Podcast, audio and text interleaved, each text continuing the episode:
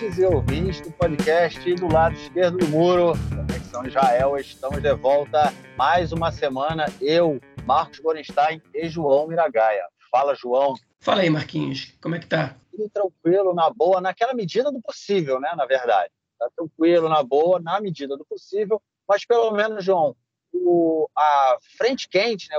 Como é que é? A, Charava. A, a onda de calor. Né? Pleno inverno, 10 e 25 da noite da quinta-feira, 2 de março, 26 graus em Modin. Tá quente, hein, João? Tá quente aí, cara?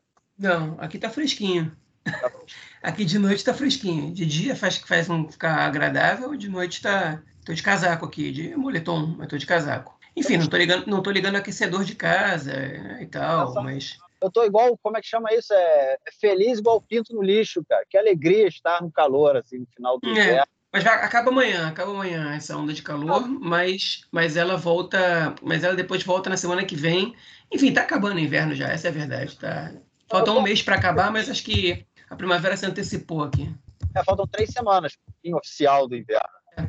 Mas eu tô feliz, eu aproveitei esse charava aí, fui na rua de chinelo, uma coisa boa, dá, quebrar o verão, quebrar o, o inverno é sempre bom. Né? Então, domingo vai fazer calor. Quem estiver escutando a gente no domingo vai saber que aqui vai estar calor, mas vai ser o único dia. Depois vai voltar a ficar fresquinho, mas não vai, mas os dias mais frios do inverno já passaram. É. Passaram os dias do inverno, passaram, o xarave esquentou o clima e o clima está bem quente. Vamos então passar para o nosso primeiro bloco para tratarmos então do que interessa. É isso aí, gente. Começamos a semana é, a, sábado à noite, né? Porque aqui a gente começa a semana sábado à noite, né? Acabou o Shabat, a gente fala Shavu Tov, boa semana, e começamos a semana com, de uma forma muito ruim. Isso porque a gente também acabou a semana de uma forma muito ruim. Na sexta-feira teve um atentado na, no vilarejo palestino de Hawara, que fica na Cisjordânia. É, no norte, centro-norte da Cisjordânia, é, um palestino primeiro atropelou e depois matou dois irmãos que são que é, moravam ali na região, né, colonos que moravam ali na região, foram até o vilarejo de Hawara é, e acabaram ali sendo mortos pelo palestino. Isso foi antes da entrada do Shabat e no, no continuidade, né, no final do Shabat, aconteceu um pogrom ali no vilarejo é, quase 500 é, judeus colonos né, que vivem ali na região é, é, do, do, do, vilarejo, foram até o vilarejo e, enfim, incendiaram dezenas de casas, incendiaram carros, é, teve um palestino morto, apedrejaram, quebraram. É, foi um pogrom como vimos né, acontecer muitas vezes em diversas cidades europeias pelo, pelos séculos 19 e século 20, em grande parte contra a propriedade judaica, e dessa vez a gente vê isso aqui acontecer novamente. O clima continua bem quente, a gente continua tendo uma série de manifestações. No, próximo, no próprio sábado, enquanto acontecia o programa na Cisjordânia, é, centenas de milhares de israelenses é, contra a reforma judicial. Se o país, é, do lado de cada linha verde, não do lado de lá da linha verde, é, faziam manifestações pacíficas é, e contra a política desse governo, essa reforma que tende a transformar o país numa ditadura, concentrando os poderes principalmente na mão é, do governo é, que está é, em, em, em, comando, né, no atual comando do país e tenta aí dessa forma se perpetuar no comando do país. É, João, é, essa semana aí, desde que o programa aconteceu, a gente vê uma série de. Primeiro, é muito interessante, né? Ver como a repercussão disso tem na da sociedade israelense. A gente teve políticos, né? Principalmente, obviamente, do campo do governo, políticos ministros, é, falando que era que deveria a, a, a que o vilarejo, né? É, dando apoio, na verdade, ao pogrom que foi cometido pelos colonos, é, como foi o deputado Tzvika Fogel, ele falou, né, que dava que, que a, a, o vilarejo deveria ser apagado do mapa. É, não tivemos aí o, o Benkvir, ele demorou 12 horas. 14, falar, 14 horas. 14 horas, horas. para falar alguma coisa sobre o programa, e quando falou, ele não não como é que chama, leganosa, eu nunca sei a tradução disso. Ele não é. Não condenou, não condenou. Condenou, essa palavra. Ele não condenou o, o, o pogrom, ele simplesmente falou que é, as pessoas não poderiam pegar, é, é, pegar, tomar as leis com as próprias mãos, né?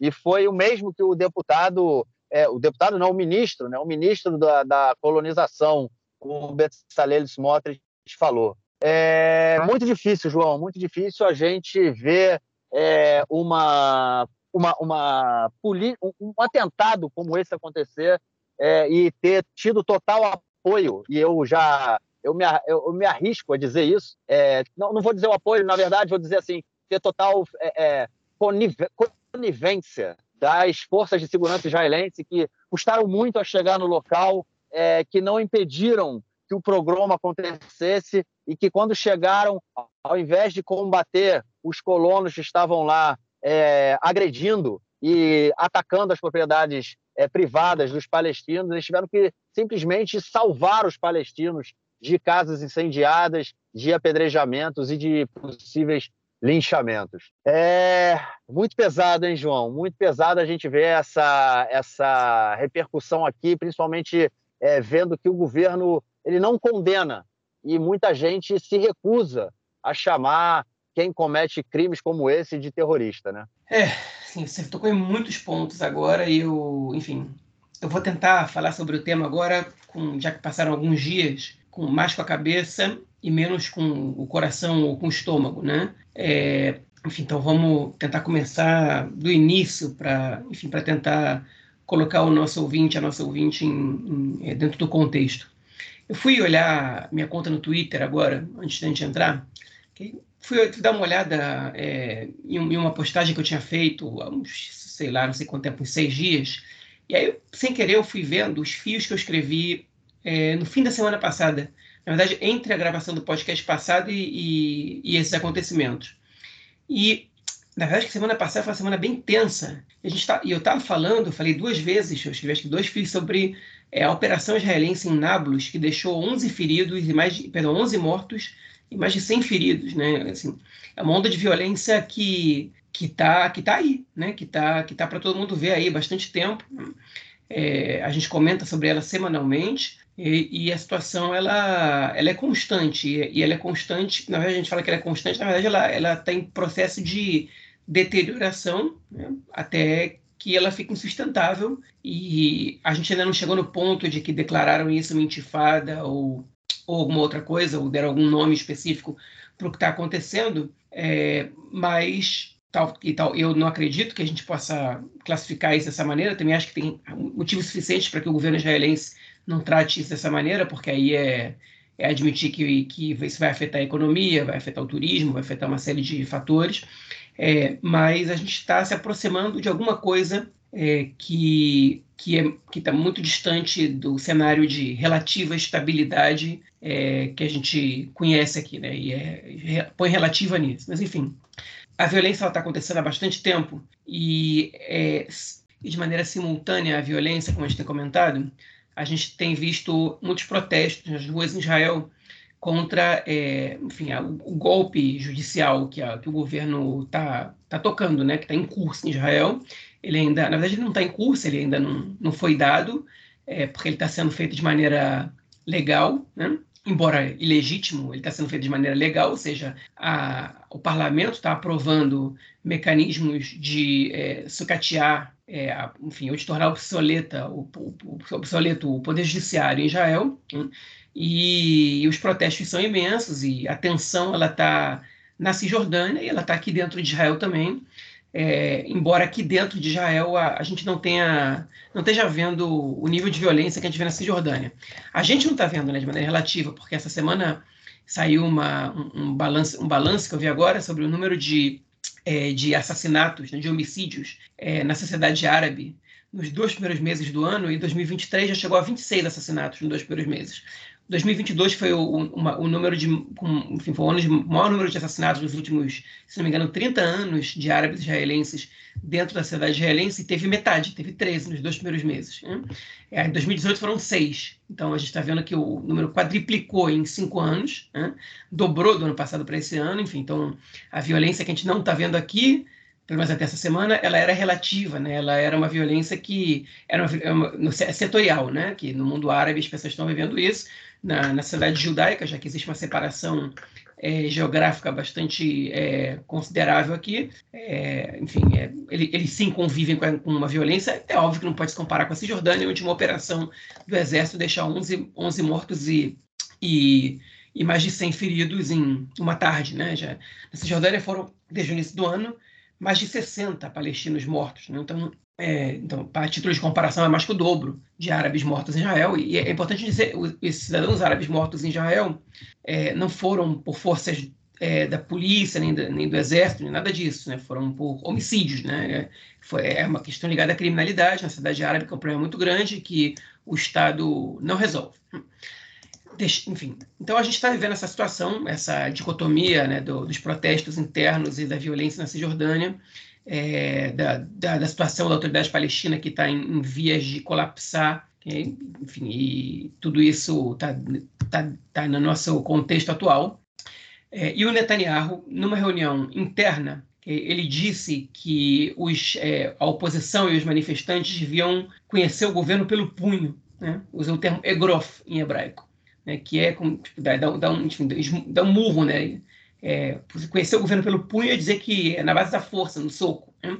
Esse, esse, essa expressão ela não é, é, ausente de significado nem de simbolismo. O punho fechado é o símbolo do movimento do partido Kar, que era o partido do Meir Kahana. Né?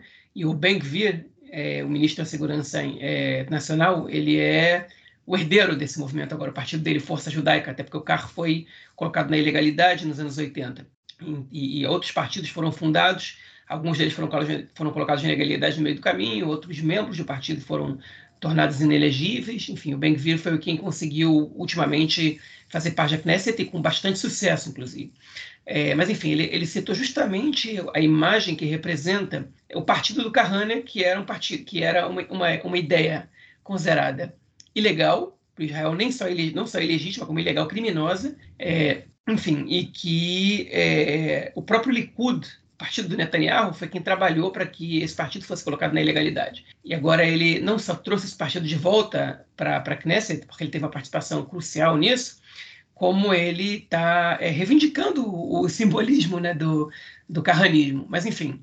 E ele disse isso, essa, essa frase foi a público, e ele, para negar falou, ah, vocês tiraram de contexto, vou colocar a frase inteira, e aí o Ministério, do, e aí o gabinete do primeiro-ministro publicou a ata, né, o trecho da ata da reunião, com o Netanyahu disse isso, e nesse mesmo momento ele se refere aos manifestantes contra a, a, enfim, a reforma do judiciário, ou esse golpe é, é, legal que o governo está dando no sistema judiciário, como terroristas. Ele, ele se refere aos manifestantes que não tinham realizado nenhum ato que se aproximasse de violência, né? e, e, e raríssimos que fossem é, é, é, próximos a, a, alguma coisa de desobediência civil, né? a como terroristas. Por quê? Porque ele pegou um cara chamando o Netanyahu de traidor. E aí por isso ele virou terrorista. Né? O Netanyahu foi o mesmo sujeito que discursou é, às vésperas da, do assassinato do Rabin, em manifestações que clamavam pela morte do Rabin, que chamavam ele de traidor, de nazista, né? enfim, e, e de tudo que vocês possam imaginar. E agora ele se faz de vítima sem argumento, né? Enfim, manipulando informação, manipulando vídeos, etc. De um jeito asqueroso, inclusive. É, enfim, então, esse, esse, tipo de incitação, esse tipo de transformação do inimigo, é, do adversário político em inimigo e, e em criminoso, de criminalizar os protestos contra ele, fazem parte do histórico do Netanyahu já há muitos anos.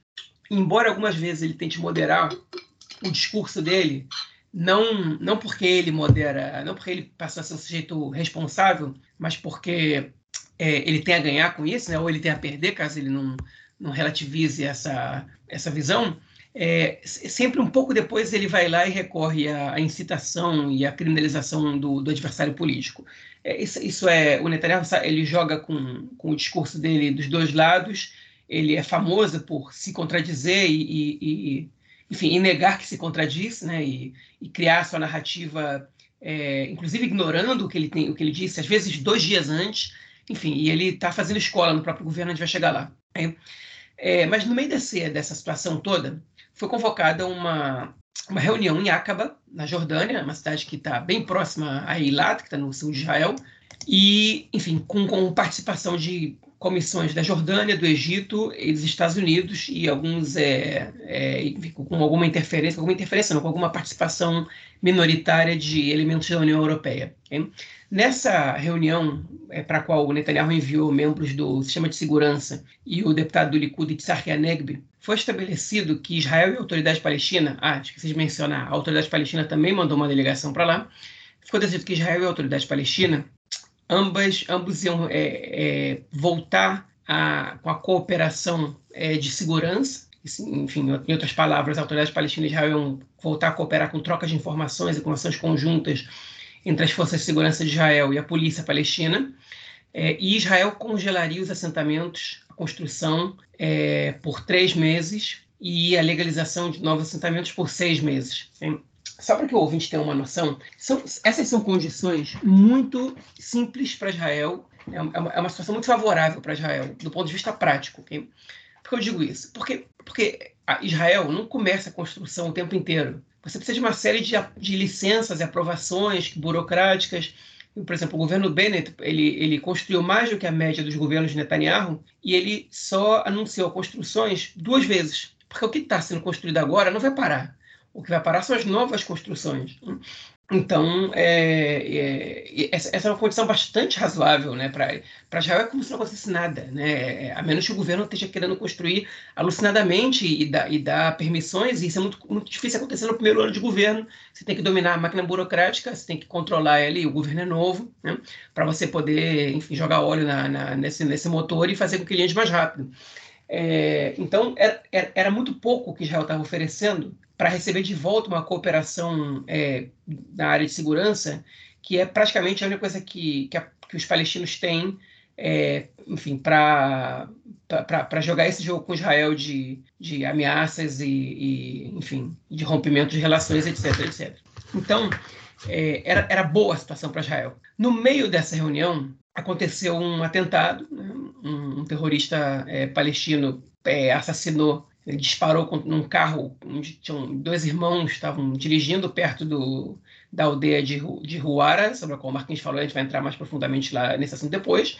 Okay? Eram dois irmãos, esses colonos, que viviam que vivem num assentamento ali próximo. É, enfim, e foi mais um dessa série de atentados que aconteceu esse ano. Já foram, se não me engano, já são 16 ou 17 israelenses mortos é, é, por, por ações palestinas desde o início do ano, que também é um número bastante alto é, comparado aos anos anteriores.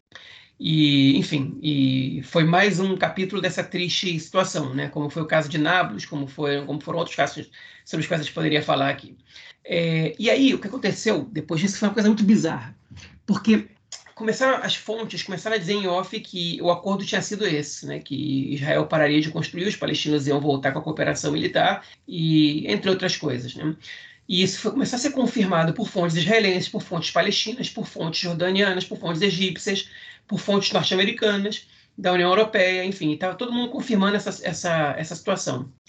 E, de repente, o próprio Tzahir Negbi, o, o membro israelense que estava lá, disse: não, a gente não estabeleceu nada de congelamento. Isso não é verdade. E o Netanyahu negou, e o Smotrich negou. Smotrich, ministro das Finanças, responsável pela autoridade civil é, na, na, Cisjordânia, né, que é o, o, órgão israelense que controla toda a vida civil é, judaica na, na, Cisjordânia e parte da vida palestina também, eles começaram a negar. E aí os Estados Unidos emitiram um comunicado oficial dizendo que isso tinha sido acordado nessa reunião. Agora, se, enfim, imagine, se a gente prestar atenção nessa situação de que Israel enviou membros para uma delegação selecionados pelo governo, esses membros chegam numa conclusão e ninguém participa de uma, de uma delegação assim, numa conferência internacional, é, sem entrar em contato com seus superiores para perguntar: posso, é, posso aceitar essas regras? Posso fazer isso? Posso tomar essa decisão? Enfim, você não manda um burocrata para tomar decisões políticas. Ele está certamente em contato direto com o Poder Executivo e, e, e, eu não tenho a menor dúvida que quem respondia por Israel era diretamente Netanyahu. Né? E, e é uma situação absolutamente bizarra na qual é, os Estados Unidos confirmam, a Jordânia confirma, os palestinos confirmam, o Egito confirma e Israel nega o acordo que teria sido feito. Né? E só, só, tem uma explicação para que, que Israel tenha negado isso. Né? É, o governo okay, optou por, por, sustentar a narrativa da extrema-direita okay, com medo de perder popularidade no meio de uma situação na qual a posição do governo já está colocada em xeque. É, se essa foi uma saída retórica, uma mentira, uma mentira dessas que o Netanyahu está acostumado a contar, não, a gente não combinou nada disso, no final das contas vai lá e faz o que, o que tinha sido combinado, a gente não sabe. Okay? Mas, depois dos acontecimentos dessa semana, é difícil acreditar que o Netanyahu vai sustentar esse acordo.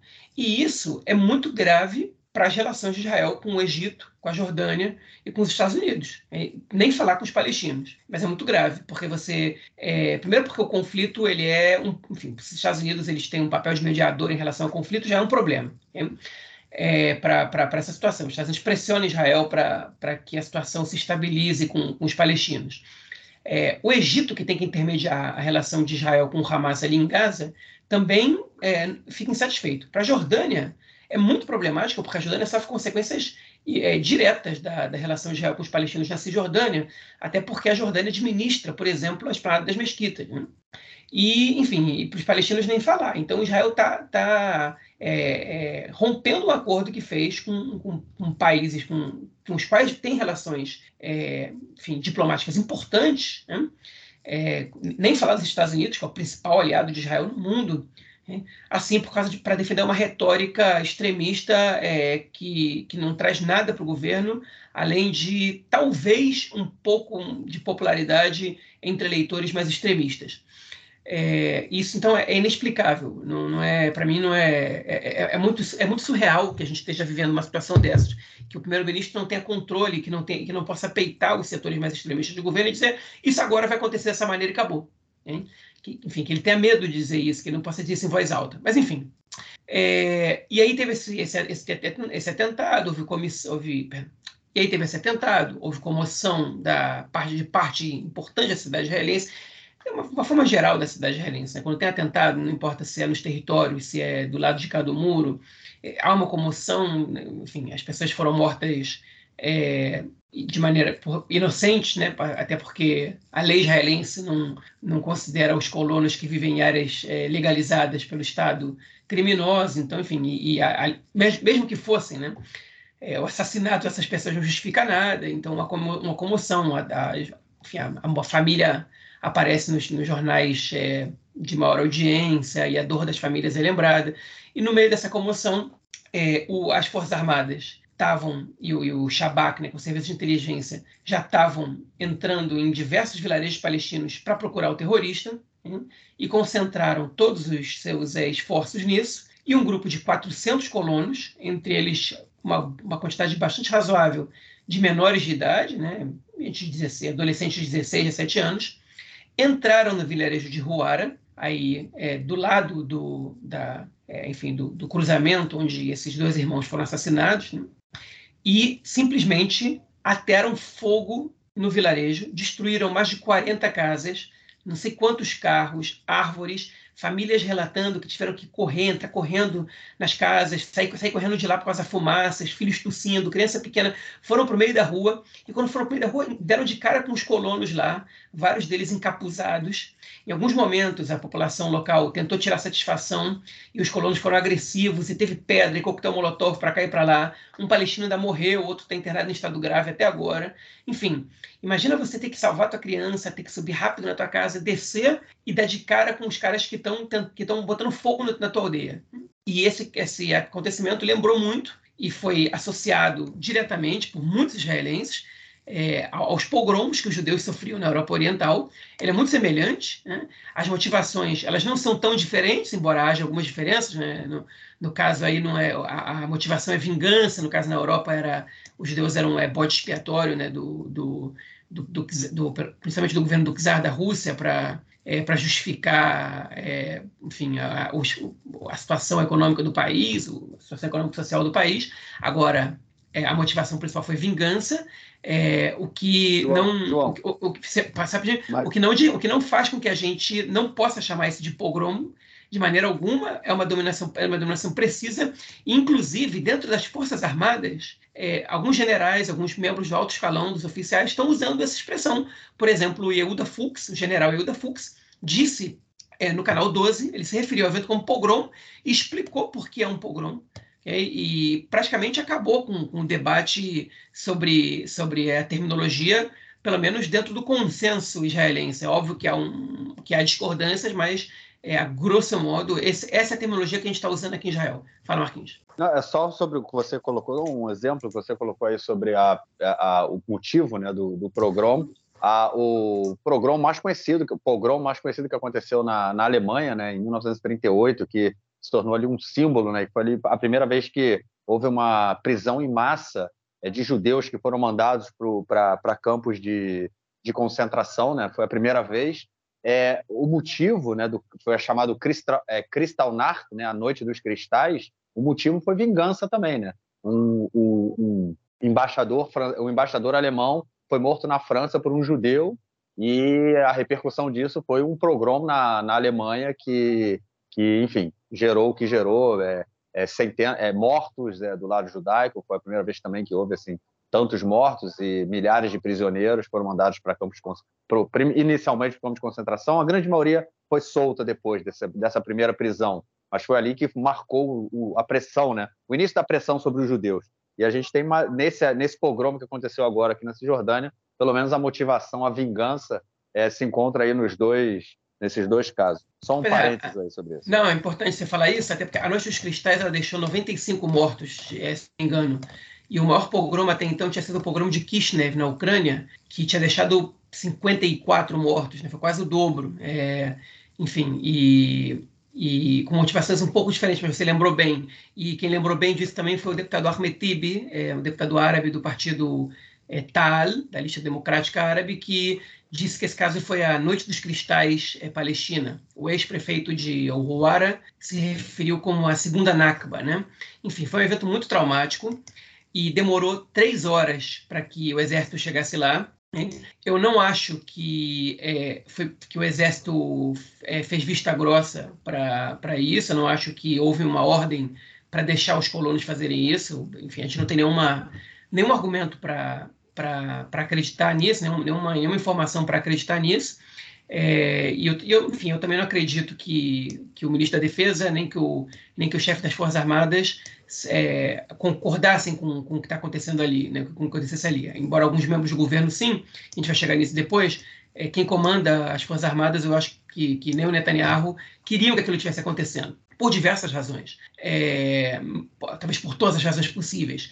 É, mas eu acho que o Exército elegeu uma ordem de prioridades e não deu importância para aquele caso como deveria ter dado. E isso já é passível de críticas, né? O exército, a polícia, né? No caso, a gente falou exército, mas a polícia poderia ter agido ali também, é, porque tratava-se de, de, cidadãos israelenses e eles estão sob é, é, tutela da polícia, embora o exército na Cisjordânia ele tenha é, é, autoridade para prender também cidadãos israelenses e, e fazer papel de polícia em, em casos como esse. Mas enfim, não fizeram, demoraram três horas para chegar, o estrago estava feito, não teve mais mortes, não sei porquê, estavam né, armados os colonos. Se eles quisessem ter feito um massacre é, e deixado um número grande de cadáveres ali, eles teriam feito. No caso, na verdade, o que eles quiseram fazer era, era uma, uma atitude de vingança e de, enfim, e de, e de aviso, né, de mostrar quem manda ali. Okay? E, por sorte, eles não estavam com intenções é, genocidas naquele momento. Né? Eu, eu, nem sei se eu concordo com o que eu acabei de dizer, mas aparentemente, pela, pelo fato de eles não terem deixado mais mortos, talvez eles tivessem medo né, do que pudesse acontecer com eles caso eles tivessem assassinado a população e cometido ali um massacre, uma chacina. Mas, enfim, o fato é que isso não aconteceu. E quando o exército chegou, eles, eles ajudaram as pessoas a, a, saírem de suas casas e tal. E uma foto de soldados ajudando uma senhora palestina começou a rodar por aí, grupos de, de diplomacia pública judaica, né, de Asbará, é, publicaram isso como, olha só, o exército está ajudando, isso não, não, não, tem nada a ver com o exército, o Estado não concorda com isso, e se não fosse o exército, mais gente teria morrido. Essa foto, na verdade, ela mostra o fracasso né, é, do, do, do, do, exército nesse caso. É, enfim, o, o, enfim, a total ineficácia é, essa é a razão das críticas, né? Que o exército chegou tarde o suficiente para não conseguir evitar que 400 colonos fizessem, um, enfim, fizessem um pogrom num vilarejo palestino. O exército que está espalhado por toda a Cisjordânia não, não chegou lá e não prendeu ninguém na hora. O exército não prendeu absolutamente ninguém na hora. Posteriormente, algumas pessoas foram, foram presas, todas já foram soltas, algumas estão em prisão administrativa, okay? a gente vai chegar lá no terceiro bloco, né, nessa, nas, conclu, nas conclusões disso. Enfim, e aí, quando, a, quando isso aconteceu, quando esse programa aconteceu, aí a merda explodiu geral, né? E aí, enfim, é, alguns palestinos revoltados foram é, em Gush Etzion, que é mais na região sul, né, nas colônias mais, mais é, ao sudeste de Jerusalém, é, fiz, tentaram atacar o assentamento de Tecoa, não conseguiram, mas teve, teve conflito ali. Vários dos que atacaram é, Rural, foram, Ruara, perdão, foram se, foram se esconder em Eviatar, que é um assentamento ilegal, que o Benny Gantz não, não evacuou é, no momento que ele era ministro da Defesa e, enfim, e agora é, o governo atual promete é, voltar é, a, a, construir habitações e casas para as pessoas morarem lá, é, enfim, já, já, cancelou a lei que já consertou, né, é, modificou, emendou a lei que proibia construir naquela região e agora vai essa falta aprovar a construção ali, mas ali já tem algumas construções, como por exemplo uma academia rabínica, uma yeshiva, algumas pessoas foram se esconder ali e os palestinos souberam disso e foram cercar o lugar e aí os colonos lá se fizeram de vítima, esses que são os mais radicais, os criminosos começar a se fazer de vítima. A líder do movimento é Nahalá, que é um movimento super extremista de, que promove uma série de construções de Mahazim, que são os assentamentos ilegais, inclusive sob a ótica da lei israelense, é, se fez de vítima e disse que, que o que aqueles colonos fizeram foi defender a população e que, enfim. E, e aí foi um estrago danado, né? E no dia seguinte, é, outro atentado, foi assassinado um outro colono, é, na, na, região é, norte do Mar Morto, próximo a Jericó, que, enfim, sempre foi uma cidade tranquila, mas ela foi submetida a bloqueios depois de assassinado para que encontrasse um terrorista, né, ou os terroristas. É, enfim, e, e, aí a promessa se espalhou por toda a Cisjordânia. Eu não sei como, quatro dias depois, ainda não aconteceu um levante na Cisjordânia. Né? Eu tinha certeza que ia acontecer, ainda bem que eu me equivoquei, eu espero continuar me equivocando, porque esse é o tipo de caso que explode a Cisjordânia. E foi muito. Eu não sei o que aconteceu ali para que a situação fosse controlada. Eu não sei se alguém deu alguma palavra, eu não sei se a população palestina ficou acuada com medo, o que não, o que não é o habitual, e, e eu não acredito que eles tenham ficado com medo por causa de um pogrom desses. É, eles não têm medo de ações do exército muito mais violentas e com muito mais mortes, por que, que eles vão ter, ter, ter, medo de uma ação de colonos, né? Enfim, eu não sei o que aconteceu para que esse levante não tenha acontecido, talvez seja uma falta de liderança, uma série de fatores. Eu não acredito que isso vai ficar assim por muito tempo mais, é, mas estranhamente, ali dentro, a situação se acalmou, ou se acalmou relativamente, né? É, mas aqui, do nosso lado, a situação explodiu. Aí eu vou encerrar minha fala por enquanto.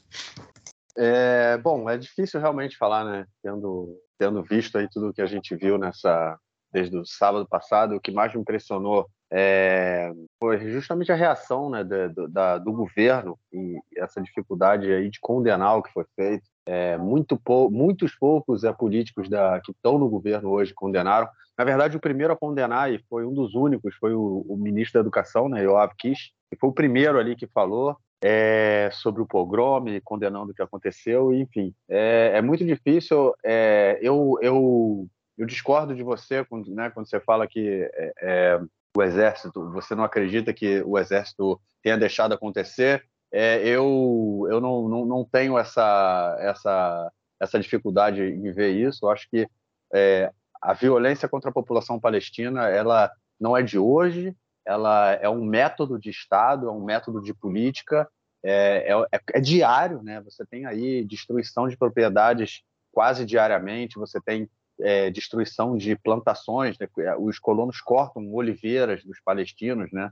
É, são árvores que, como qualquer árvore, na verdade, anos, né, até que elas comecem ali a dar seus frutos. Os colonos vão e cortam ali as oliveiras, é, nesse pogromo, inclusive, houve também, eles mataram animais, né? mataram ali é, ovelhas, é, ou seja, é uma, é, uma, é, um, é uma parada muito bizarra, né? Realmente muito assustador o que aconteceu, é, no sentido de o que essas pessoas têm em mente no quanto elas fazem isso, né? um ato de terror ali, claro, é, e, e eu acho que o, houve, houve é, uma organização né, desse, desse ato, depois do atentado na sexta-feira, correu pela internet panfletos, né, convocando para uma uma passeata em direção a Rouara, é, depois do final do Shabat. Ou seja, é, não é possível que a inteligência de Israel, é, do exército, né, que é tão boa em entrar no telefone das pessoas, que sabe muito bem fazer isso, não tenha, não tenha captado né, essa, essa, essas mensagens e não tenha conseguido evitar com que 400 colonos marchassem até o vilarejo palestino para fazer o que fizeram.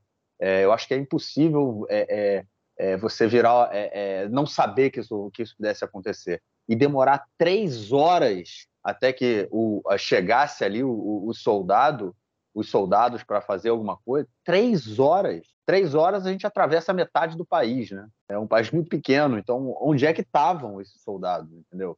É, eu e sabendo quem, quem é o ministro da, da polícia, né? É o ministro da Segurança Nacional, né? Isso eu comentei lá no início, quando eles começaram a chamar o ministério dele de ministro da Segurança, de Ministério da Segurança Nacional, né? Do, do Benito Gvir, né? Ele é o Ministério da Segurança Nacional, na, nacional no sentido judaico, né? Isso é uma coisa interessante, é uma coisa importante ser, ser, ser apresentado, porque isso também diz o que, que esse governo representa e do que eles transformam o Estado, né? É um Estado em que quem, quem não é judeu não faz parte da segurança nacional. Né? Então é, é uma coisa interessante, é importante a gente ter isso em mente, e aí é a partir desses elementos de saber que o Ben virou responsável pela polícia, de saber que ele tem ligação com esses grupos de extremistas, de colonos extremistas que vivem na Cisjordânia, é, e de saber que, o, que esse governo ele criou o Ministério da Ocupação né, e deu para um outro colo, um outro colono radical, que é o Smotrich, tomar conta desse ministério. Era um ministério que até agora não era um ministério, na verdade, era como se fosse uma secretaria né, dentro do Ministério da Defesa e agora tomou uma que sempre foi controlada por um general, né, porque afinal de contas era uma questão de defesa, da defesa do Estado, agora ela está sendo controlada por um civil, né, e um civil colono que está fazendo, cumprindo o papel dele ali é de aumentar a população judaica na Cisjordânia e, obviamente, reprimir a Palestina. Então, assim, eu acho que tendo em vista todos, essas, todos esses elementos, né, de, é, a continuidade de, de uma política de opressão e de agressão da, da população palestina há anos. É, o descaso do exército. A gente nunca vê o exército, o exército não está lá para defender a população palestina, o exército está lá para defender os judeus, os colonos. Né? Não, é, no que não faltam são vídeos correndo pela internet, Hebron, né? enfim. É, eu acho que tendo em vista tudo isso que a gente tem na nossa mão, é muito, é muito claro é, ver que, enfim, o exército não ter chegado lá, não ter impedido a marcha dos colonos até Rouara, é, na minha opinião, é uma política de Estado. Eu acho que é, eles não sabiam que o programa ia acontecer, eu acho que ninguém tinha isso em mente, mas é, deixaram, pagaram para ver. E na hora que pagaram para ver, ficou difícil de, de depois voltar atrás, né? até porque as imagens espalharam o mundo e se espalharam pelo mundo e a gente viu aí tudo que aconteceu. Mas teve uma outra coisa que você falou, eu concordo, é que é realmente, né, o, o soldado, os exércitos pegarem, o exército pegar lá, né, e a função do soldado ser salvar os palestinos mostra o fracasso total da própria instituição, né? Qual é o papel dela ali naquele momento? Qual é o papel da instituição do exército na Cisjordânia, né? A gente eu acabei de falar, né, que a gente nunca viu o exército defendendo os palestinos, porque o exército não está lá para isso, só que nesse caso era ou você tira os caras de casa, ou você ajuda a tirar os caras de casa, ou os caras vão morrer queimados, né? Então, enfim, o cara foi lá tirar o outro de casa. Enquanto isso, os colonos continuavam fazendo o que queriam. Enfim, é situação realmente complicada, mas eu acho que é, dentro dessa conjuntura toda que a gente tem, dessa incitação toda e do, do fervor né, que está aqui o, o Estado nesse momento, é, é, é, pode ser o, o, início. Eu acho que é só o início, na verdade, dessa onda aí de violência. A gente já está numa onda de violência. É, são muitos mortos, né? Desde o início do ano, né? Já foram, é, vamos dizer, já dentro da, do, do em, em, relação ao conflito, né? Eu estou tirando aí no caso esses 26 mortos é que você comentou, João, é da, no setor é, no setor árabe da sociedade israelense, né? Que são mortos não pela questão do conflito, mas é, pessoas que já morreram na questão do conflito esse ano aqui entre israelenses e palestinos, a gente já tem aí um número que se aproxima dos 50, né, que é um número aí bem alto para para um ano total, principalmente tendo em vista que a gente já está aí, a gente ainda está, né? Dia 2 de março, a gente está começando o ano aí. Bom, é isso. Vamos então ao nosso próximo bloco para continuarmos tratando dessa semana tensa aqui em Israel. Bom, gente, primeira lei do bloco é sobre a aprovação em primeira leitura de uma lei que aprova é, a pena de morte para terroristas. O João, pô, agora, assim, essa, essa pergunta, ela levanta, é assim, é tipo, deixou a bola quicando, né, cara? A bola tá... Eu, eu, eu introduzo o tema, eu dou ali a, como é que chama? A coteret, né? A, a, o título da notícia, né? Eu dou o título da notícia e a bola fica quicando sozinha ali, né, cara? Vem cá, cara, o pessoal que estava ali no programa queimando casas de palestinos, propriedades de palestinos e animais de palestinos, são terroristas, cara? Segundo essa lei, não. Né? Ah. Pois é. Por que a gente colocou essa, por que a gente colocou essa, essa notícia como primeiro ponto do tópico, em vez de continuar falando sobre o que estava, em vez de dar sequência do que a gente estava falando? Porque essa lei foi aprovada na esteira da, do pogrom e do atentado, ok? É uma lei que o Lieberman já propõe há vários anos Inclusive, ele votou a favor da lei e ele foi o responsável por essa lei ter passado, ele e o partido dele, porque o partido Chas ultra-ortodoxo, ele não votou na lei, porque o rabino-chefe do Chas disse que isso era proibido pela lei judaica, que não existia pena de morte para terrorismo na lei judaica, né? e, que, e que a maneira de execução ela é, também não, é, não, não, existe na lei judaica. E aí um deputado do Likud, não me lembro agora quem foi, acho que foi o Nissim Vaturi, escreveu assim, não tem problema ainda, a gente, a gente mata eles por apedrejamento, que a lei judaica permite. Tipo, não sei se foi irônico, se foi de verdade que ele falou isso, acho que foi irônico, mas é para ver o nível de barbárie do... Porque, irônico ou não, é, esse, esse, tipo de piada e de comentário, você vê o nível de barbárie que, que essa galera sustenta. Mas enfim, a lei, ela considera terrorismo crimes cometidos por razões nacionais contra o direito do povo judeu em sua terra. Ou seja, se você, você pode matar um palestino por crimes de razões nacionais e você não é terrorista e você não está sujeito à pena de morte. Okay? Porque se você mata um palestino por questões nacionais, você não está é, é você não tá infringindo o direito do povo judeu é, à sua terra, né? é, segundo essa interpretação básica dessa lei. Essa lei foi criticada pela conselheira jurídica é, do governo, pela Galit Barabi Miara. Ela diz que essa lei infringe em diversos aspectos a, a lei de direitos humanos, é, a lei básica de direitos humanos de Israel. É, o, a, enfim, a Knesset não lhe deu ouvidos e aprovou a lei mesmo assim. E essa lei é, certamente vai parar na Suprema Corte quando ela terminar de ser aprovada, se é que ela vai terminar de ser aprovada. É, quando ela chegar na Suprema Corte, a gente tem que ver se ainda vai existir Suprema Corte para passar por cima dela. Mas por que a gente colocou essa lei aí antes? Porque essa lei, é, ela é uma lei okay, que ninguém vai poder relativizar o racismo é, que, no qual assim, ela está inserida. Ninguém. Essas pessoas podem relativizar de alguma maneira da lei nacional, que é a lei que define que o Estado de Israel é o Estado do povo judeu, é, e, enfim, e fixa os símbolos e tal. Algumas pessoas podem relativizar outras leis que já passaram, dizer, não, isso não é racista, isso blá blá blá. Essa lei não tem como, porque ela está. É, porque, porque ela, basicamente, ela considera que é, os atos violentos feitos é, por motivações é, anti-sionistas, anti é, ou seja, é, que judeus não fazem, no caso, elas são, é, elas são terrorismo. Se, mas se os judeus fizerem as mesmas ações por motivações diferentes, isso não é terrorismo eles não vão ser punidos com morte. Então, é uma, é uma situação na qual somente uma parcela étnica da população está sujeita a receber a pena capital, que é uma pena que, que só existe em tribunais militares em Israel e que fora de tribunais militares, por traição, ela só foi é, executada uma vez, que foi para o criminoso nazista, é, o, o, o, Adolf Eichmann, que foi capturado na Argentina, trazido para Israel, julgado e condenado à morte aqui. É, então, é, enfim, é, é, na verdade, eu não preciso mais dizer nada, não preciso classificar nada, o ouvinte já, já, já consegui entender ao que eu me refiro. E essa, eu, eu passo, eu aproveito essa lei para falar sobre as reações que o governo teve é, a, ao, ao, pogrom né, em Hawara. Como como foram as reações do governo? Se o Netanyahu chamou os manifestantes de terroristas na semana passada, okay? o ele foi a público, escreveu na, na ele, ele não escreveu, ele fez, ele fez um pronunciamento, quem escreveu na conta do Twitter foram os outros.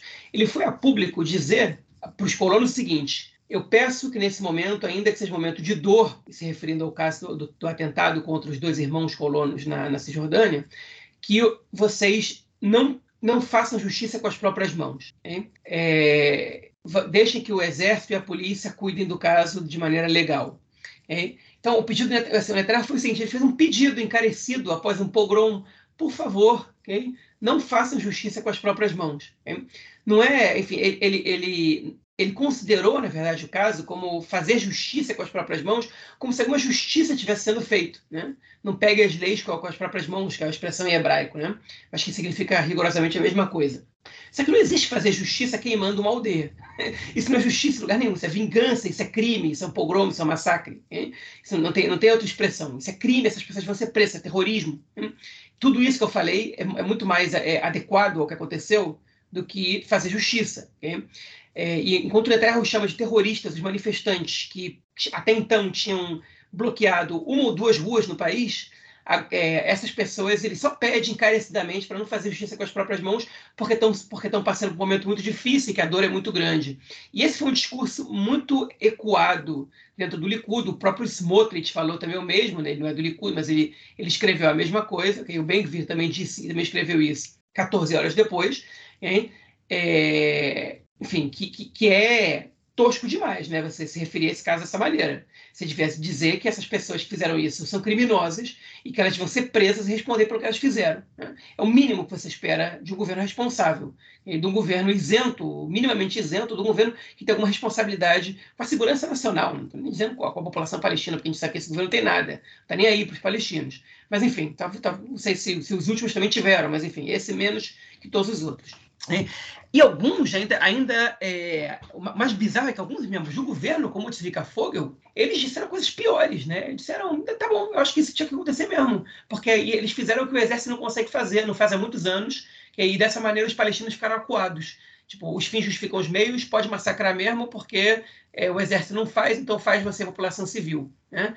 É, ou seja, se o exército a gente não faz massacres, a população civil vai fazer, isso tem que fazer mesmo. E aí o, a conselheira jurídica do governo ela resolveu submeter o, o Tzvika Fogel a, é, a, a uma investigação policial e ele pode virar réu na justiça. E aí, nessa hora, o nosso, nosso amigo, amigo não, nosso ministro da Segurança Nacional, o Itamar Ben-Gvir, finalmente se manifestou, 14 horas depois, né? condenando, é, condenando, dizendo, condenando não, dizendo para não fazer justiça com as próprias mãos, né? mas é, o Ben-Gvir é sempre assim, todo comentário que ele faz, que ele de alguma maneira ele pode desagradar o mínimo possível a sua base, ou tem que se desculpar por qualquer coisa, tem um mais, um porém, contudo, onde ele ataca a mídia, a justiça, a esquerda ou quem quer que seja. E o mais dele foi para atacar a conselheira jurídica do governo, dizendo o seguinte, mas ela vai submeter ele a isso por uma frase, mas não, coloca, é, não, não, vai, não submete a investigação. O Ehud, o Ehud Olmert, ex-primeiro-ministro, que falou tal e tal e tal coisa, o Ehud Barak, ex-primeiro-ministro, que falou tal e tal coisa, o Yair Lapid, que não sei o que lá, que incitou os manifestantes, e blá, blá, blá, blá, e, é, e ainda citou os deputados da lista unificada, o Ayman Ode, que agrediu, ainda que que não sei o que o Ayman Ode, ah, que, que me agrediu no hospital, a gente comentou sobre esse caso há cerca de dois anos, é, e o Ofer Kassif, que é o deputado judeu da, da lista unificada, né, é, do partido Hadash, é, que, que teria agredido um policial. Eu, nem, eu, não me lembro desse caso, eu lembro do policial agredindo o Ofer Kassif, eu não me lembro dele ter agredido o policial, mas, é, enfim, pelo jeito está falhando na minha memória, porque o caso efetivamente parece que aconteceu. Isso aqui tem uma diferença aí. A conselheira jurídica do governo, ela sim é, abriu investigações contra o Ayman Oda e o Ofer Kassif, okay? Que foram casos mais antigos, e o Ofer Kassif, um dia depois, foi transformado em réu na justiça pelo caso. Então, não é verdade, o Ben-Gvir, além disso, é, além de pedir uma desculpa ou de condenar ou de pedir para não fazer justiça com as próprias mãos de maneira esfarrapada, né, porque no final das contas ele colocou um mais porém contudo no final da história, que não tem que, que, não tem que é, é, punir ninguém por estar tá, por tá justificando isso, né, porque, ela não, porque ela não pune os outros, ela pune os outros sim, É, e, enfim, e o que o Barak, o Omert, o Lapid disseram não tem nada de incitação, isso é tudo uma besteira, uma, uma idiotice, que é uma, uma, repetição de uma bobagem, porque eles não estão incitando coisa nenhuma. É, enfim, ao contrário, eles estão até sendo bastante responsáveis. Né? O que o Barak falou é que tem que ter desobediência civil. Onde é que tem incitação à violência nisso aí? Nenhuma. Né? E, enfim, e, e, e, essa foi a reação dele.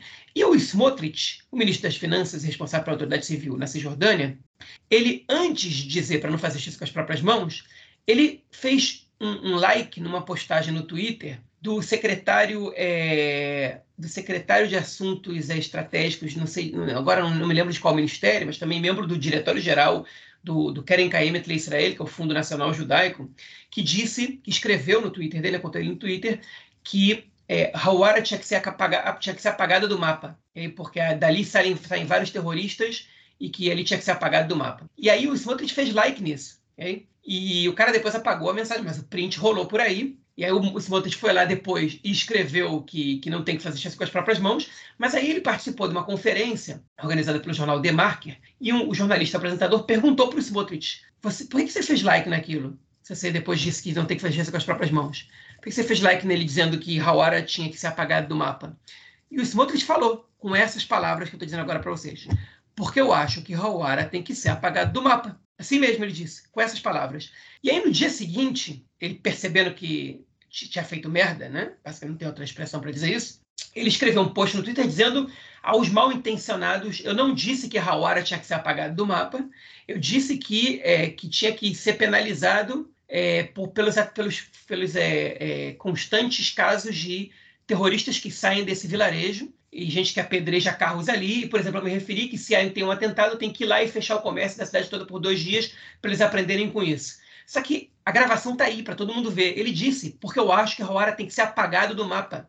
Ele não disse com outras palavras. Se ele quisesse dizer que tem que ter uma, uma, punição de fechar o comércio, ele teria dito naquele momento que ele, foi, que ele foi questionado. Mas ele não disse. Então ele quer que a gente acredite que ele disse isso.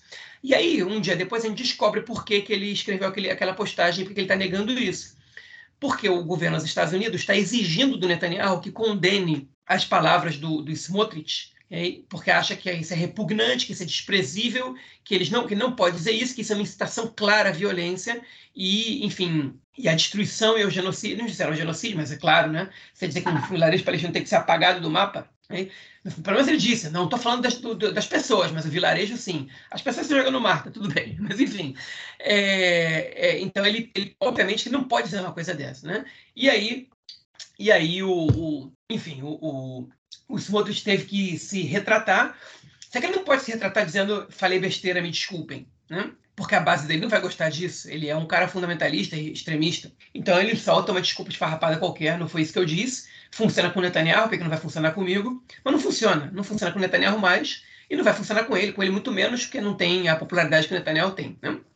No meio dessa bagunça toda, o Avi Maoz, não sei se vocês lembram dele, eu não vou dar muita importância para esse caso, embora ele tenha uma relativa importância, mas a, a pauta está muito grande essa semana, então, então, vamos só citar. Ele se demitiu dos seus cargos no governo, para quem não se lembra, ele é o único deputado do NOM que foi eleito na esteira do, do sionismo religioso e assumiu cargos desproporcionais ao tamanho do partido, inclusive é, responsabilidade sobre todos os programas informais, não formais de educação no país ele se demitiu do, do, dos seus cargos de governo, disse que a coalizão não tinha interesse em, em é, manter o, os acordos de coalizão, por isso ele está saindo fora. É, e, na esteira dessa demissão, a, o Partido do Bem, que virou Força Judaica, enfim, se recusou a participar da reunião do governo, é, porque alegando, na verdade, que o governo não está cumprindo o acordo de coalizão, citando o caso do, da conferência na Jordânia, falando: o governo vai numa conferência na Jordânia sem sequer consultar de membros do alto escalão do próprio governo, então a gente vai boicotar essa, essa reunião do, do governo nesse caso e não vai participar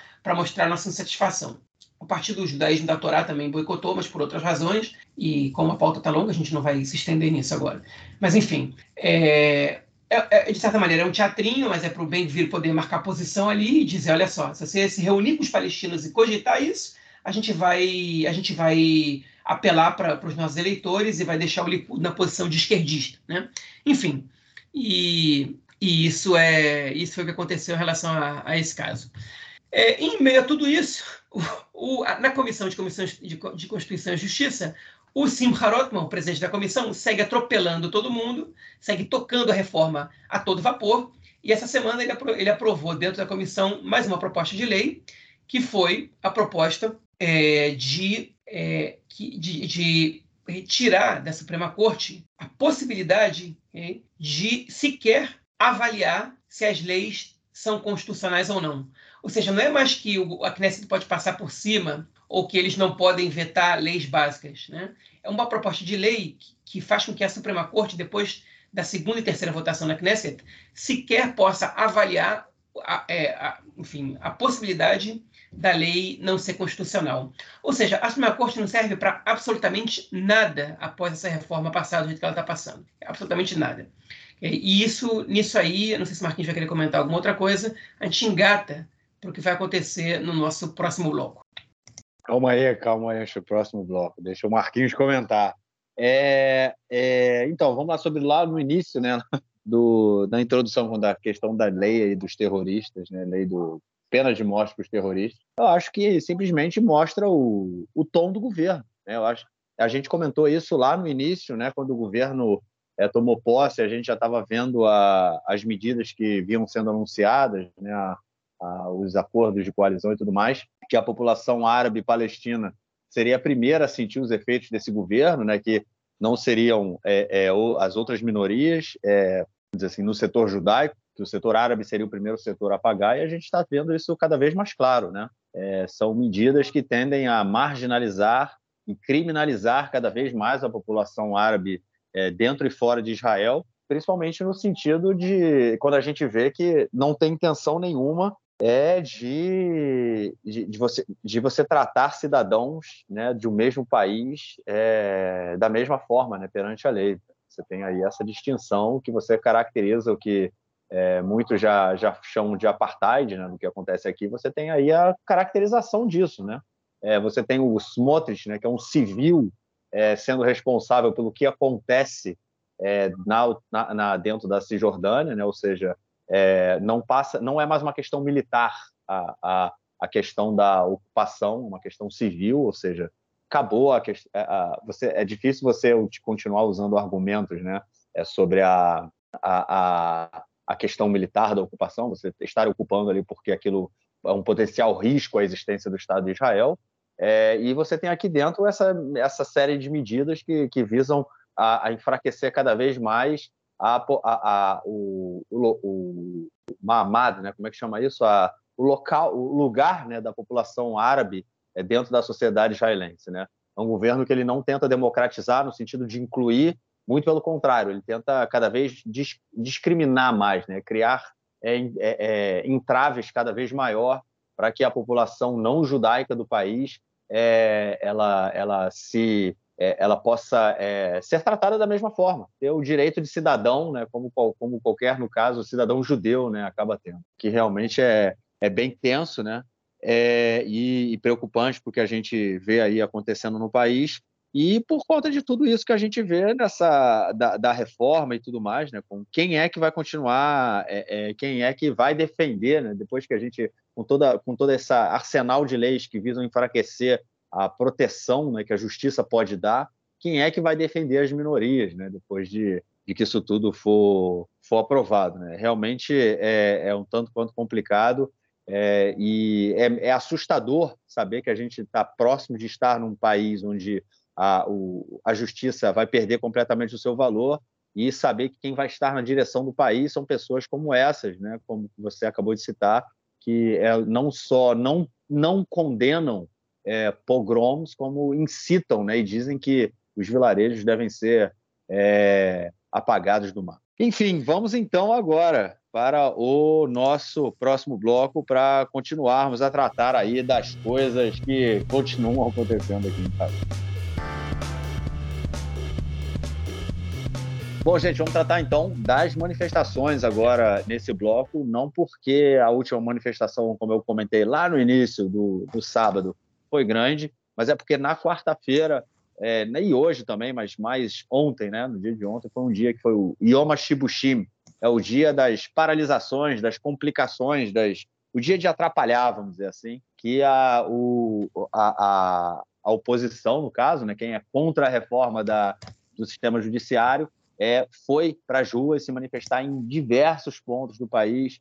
É, inclusive saiu um mapinha muito legal, né? É, é, que você clicava no mapa, você via no Google Maps, onde tinha manifestação, você via vários bonequinhos assim, era bem legal, bem bonitinho. Você via manifestações pelo país inteiro é, e principalmente uma manifestação no cruzamento Merlaf, né? O cruzamento ali é uma, é, é uma cruzamento central ali em Tel Aviv, Merlaf Shalom, é onde fica uma das principais estações de trem também da cidade. É uma, houve uma manifestação, houve várias manifestações em Tel Aviv, na verdade, no dia de ontem, mas, on, é, mas nessa manifestação no cruzamento Shalom foi a que mais teve repercussão, porque foi a maior manifestação. Ela fechou o cruzamento, como eu falei, um dos cruzamentos centrais da cidade, e também é, depois os manifestantes foram e fecharam a Ayalon, né, que é uma grande avenida, a avenida que corta ali toda a parte central do país, né?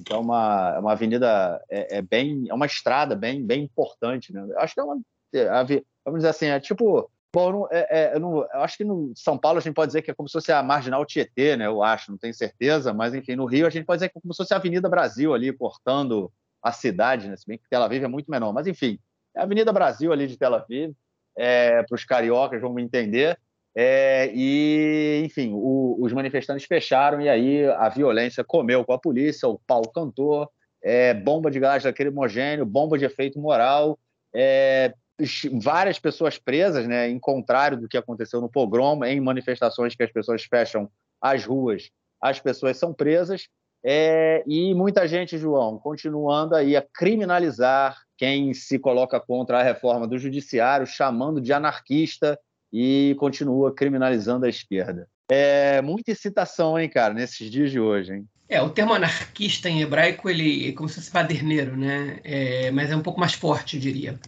É, só para não deixar passar, é, acabou de ser anunciado pelo Ministério da Saúde Palestina que um, um adolescente de 15 anos foi morto pelo exército é, desarmado, né? E um outro está em estado grave. É, ou seja, a situação se acalmou na Cisjordânia até agora, né? Está gravando de novo quinta-feira de noite, são 11h38 da noite, acabei de ver essa informação. É, enfim, só para a gente fazer essa relação com o que eu falei no primeiro bloco. E eu, eu, esqueci de fazer um comentário que eu não quero me esquecer, então eu vou colocar ele agora, mesmo que seja fora do momento, depois eu entro no que você colocou. A questão do, do pogrom em Hawara, ok? É, vários membros do governo que falaram sobre, sobre essa questão da, da de vocês estão com sangue quente, mas não façam justiça com as próprias mãos, a gente entende isso. Se você, de alguma maneira, é, naturaliza que o sangue quente te faz é, tomar esse tipo de atitude, né? olha como o governo dá um tiro no pé. Você também está né, tá naturalizando os atentados terroristas. Né? O, o, palestino vai lá e o, o, exército vai e mata um parente dele, okay? às vezes inocente, muitas vezes inocente, porque numa troca de tiros sempre morre inocente. E aí, de repente, ele vai lá, tá com sangue quente, e pega uma faca e mata um, e mata um israelense. Né? E aí você naturaliza. Então você fala, ah, palestinas, por favor, não, não façam justiça com as próprias mãos. Mas não, nesse caso é terrorista e tal, e tem que se vingar, e tem que isso, tem que aquilo, e a segurança, e tá, tá, tá. Enfim, então, é para ver como esse argumento é estúpido, né? É, e aí eu vou. Eu escutei um podcast muito bom chamado Breaking, né? Que eu escuto frequentemente, começa a nova temporada deles, e um dos, dos, dos podcasters, que é o Dor Bendor, que é um é um, é, é, é um estrategista de campanha política, ele disse que a oposição ela teve muito problema em, em conseguir explorar essa questão desse pogrom. Okay? Por quê? Porque a maioria da população israelense hoje, ela é, ela está, enfim, ela, ela está é, inclinada à direita, né? A maioria da população judaica israelense está inclinada à direita, pelo menos em relação à, à resolução do problema. Ou seja, eles não acreditam é, que exista um parceiro para negociar dois estados e eles, é, enfim, não apoiam é, ceder territórios no momento, pelo menos, né, a maioria da população. Talvez essa maioria possa mudar, okay, mas não está mudando por agora. E esse caso do pogrom, ele é um caso é, que é um presente para a oposição, especialmente para a esquerda, porque os próprios eleitores do Likud eles estão com a sensação, estão falando isso em voz alta, de que o governo está perdendo o controle. Né? E aqueles eleitores que antes eram de esquerda, ou mais, mais inclinados à esquerda, e acreditar na paz, na solução de dois estados, e, e foram para a direita por descrença, por pragmatismo, pelo que seja, é, esse é um momento que você podia mostrar e falar assim: olha só, o que esse governo está levando a gente é isso, é, é total é, barbárie, perda de controle, okay? a mais violência, e é, esse caminho não funciona. Não funciona. Está na cara de vocês, esse caminho não funciona. E há vários anos a gente está nisso, e agora que esse governo é, extremista entrou, a situação piora. Mas em vez disso, o que, a oposição faz? Ela joga, ele esfrega na cara do Ben-Gvir o seguinte: olha só, você prometeu acabar com, com esse negócio e você não acaba. Okay? Então a tua, promessa era furada. Você não, não, não pode ser ministro da Segurança Pública porque você não consegue botar ordem na casa. Só que isso é um tiro no pé. Okay? É, um, é, um, imenso tiro no pé. Essa foi, esse foi o comentário do, do Dor Bendor. Né? Por quê? Porque você está tá, tá criticando o Ben-Gvir é, é, tentando dar a volta nele pela direita, né? Quer dizer o seguinte, ó, você prometeu ser forte, você não é forte. Okay? Só que o Ben-Gvir, que ele vai falar, ele vai dizer o seguinte, olha, algum momento ele vai sair desse governo, ele vai romper a coalizão e vai dizer: eu não consegui fazer o que eu queria porque o Netanyahu não deixou, porque o Likud não deixou. Okay? E não vai ser a esquerda que vai ganhar com isso. Vai ser alguém, vai ser o próprio Ben-Gvir, ou alguém mais à direita que ele, que vai virar e falar assim: vota em mim porque o Ben-Gvir é fraco e eu vou conseguir trazer isso. Se a própria esquerda, a própria centro-esquerda, se baseia nesses argumentos patéticos de que precisa de mais força para controlar a situação, que a gente sabe né, que, não é, que não é verdade, porque a força não, não resolve esse problema, né? ela só aumenta o ciclo vicioso de violência. Né? Então, você dá legitimidade para esse discurso da direita, em vez de dizer o seguinte: olha só, claramente a política de força do governo e de mais assentamento, e de isso, isso e aquilo, só está trazendo mais violência. Vocês vão continuar apostando nisso, eles estão perdendo controle, e eles não fazem isso. Então, é, é, de alguma maneira, o, governo dá um tiro no pé porque está perdendo o controle e, tá, e, tá, e, e, tem um discurso de que, tá, que, que o descontrole é natural, e a oposição, em vez de explorar isso, hein, eles fazem um discurso conservador que dá força justamente para os mais agressivos da direita. Enfim, dito isso, é, voltemos aos protestos. Okay?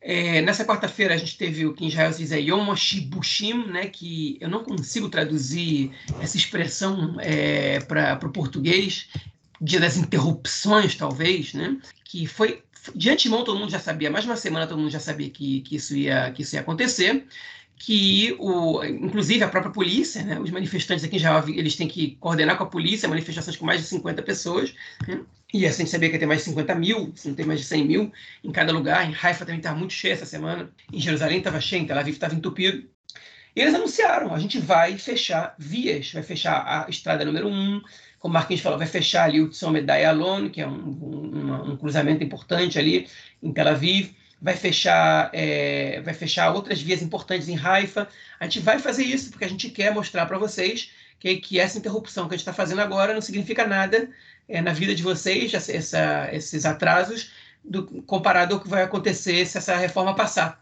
né, e se esse governo continuar no poder. E, e começou de maneira razoável. Né? A polícia permitiu que eles fechassem algumas, algumas vias. É, e eles foram, enfim, des, é, é desocupando essa, os centros de protesto durante o dia. É, e o grupo em Tel Aviv decidiu continuar fechando, fechando as vias ali e até mais tempo do que a polícia concordava. Okay?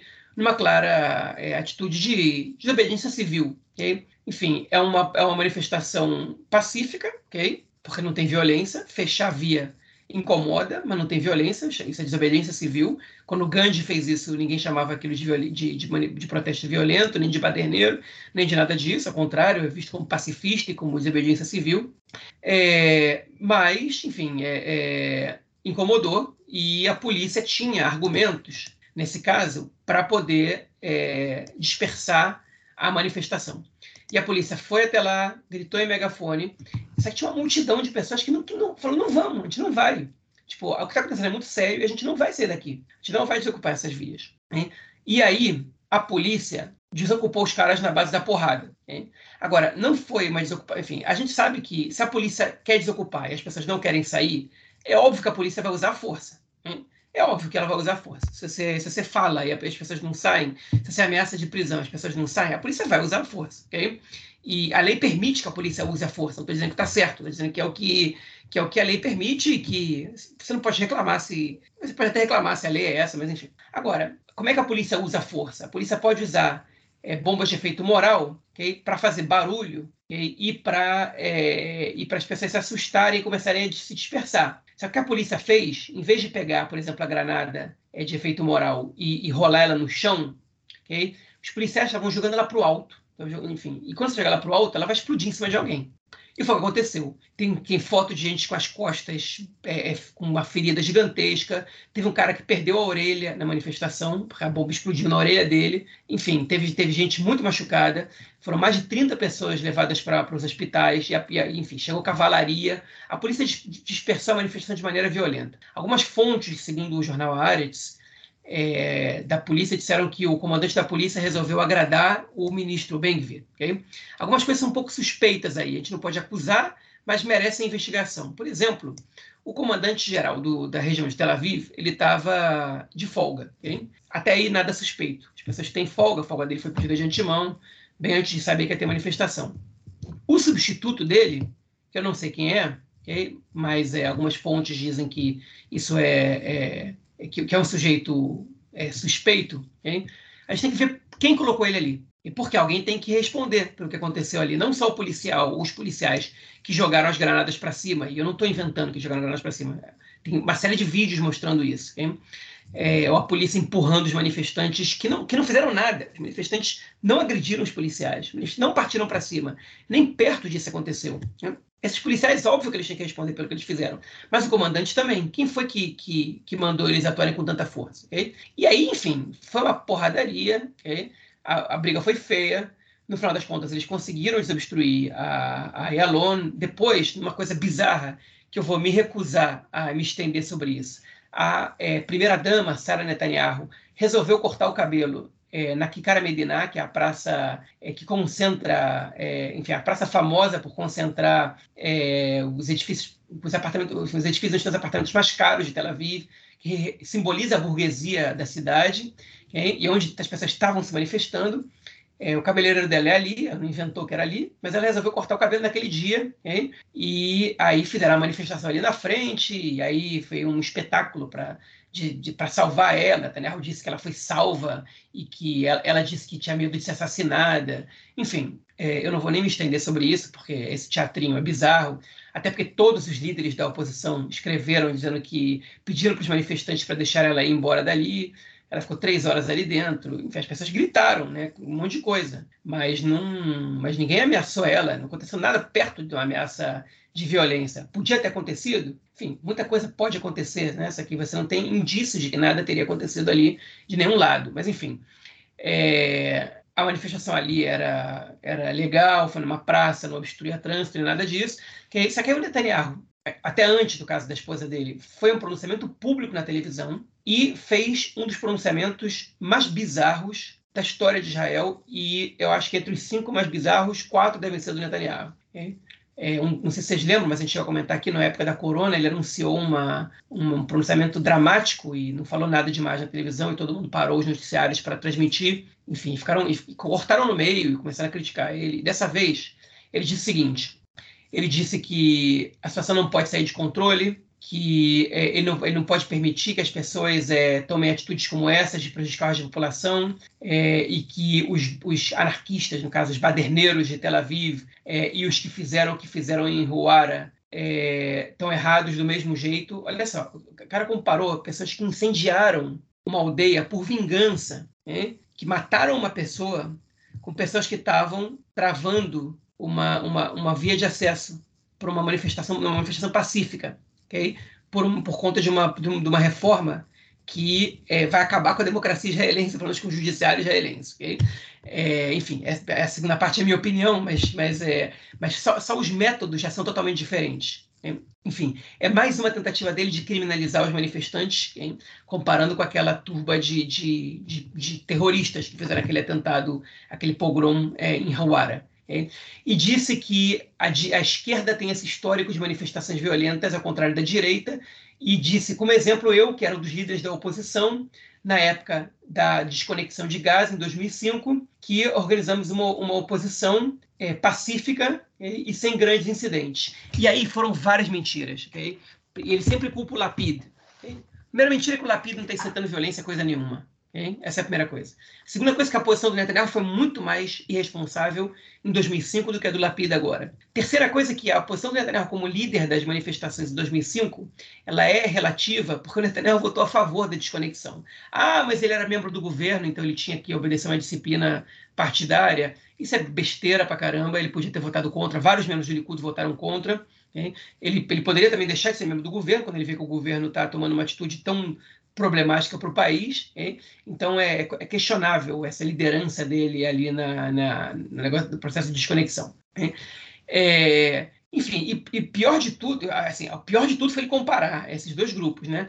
Mas também é mentira que, que na desconexão as manifestações elas foram pacíficas. Elas não foram. A mesma é, estrada Ayalon foi fechada pelos, pelos manifestantes contrários à desconexão e nessa manifestação, o ministro das Finanças atuais, o Bezalel Smotrich, foi preso com 700 litros de gasolina. Quem tem 700 litros de gasolina numa manifestação? Quem tem? Não sei porque ele foi liberado, mas ele foi preso naquele momento. Enfim, então um negócio bizarro, né? um negócio absolutamente bizarro o discurso dele. E, curiosamente, ele não citou quando ele foi líder da oposição, aí sim, é, quando estavam é, no processo de acordo de Oslo, né? que aí os discursos foram totalmente responsáveis, ele incitou demais, participou de manifestações é, onde a incitação foi sem nenhum limite, hein? com caixão com, com Urabi, na escritura é, é Urabi, primeiro-ministro, fotos do Urabi vestido de soldado da SS, ele de traidor, ele de, de, de Kefia, escritor o traidor, enfim, e no final das contas gente, todo mundo sabe o que aconteceu, né? o fim da história. Enfim, então é, é a, o pronunciamento foi absolutamente tosco, bizarro irresponsável. Né? Ele foi criticado por isso demais, é, pela imprensa, inclusive membros da imprensa de direita, né, falando que você não pode é, escutar o Netanyahu mentindo na televisão dessa maneira. O cara está mentindo dessa maneira, fazendo simetrias falsas, absolutamente é, é, é absurdas. Né?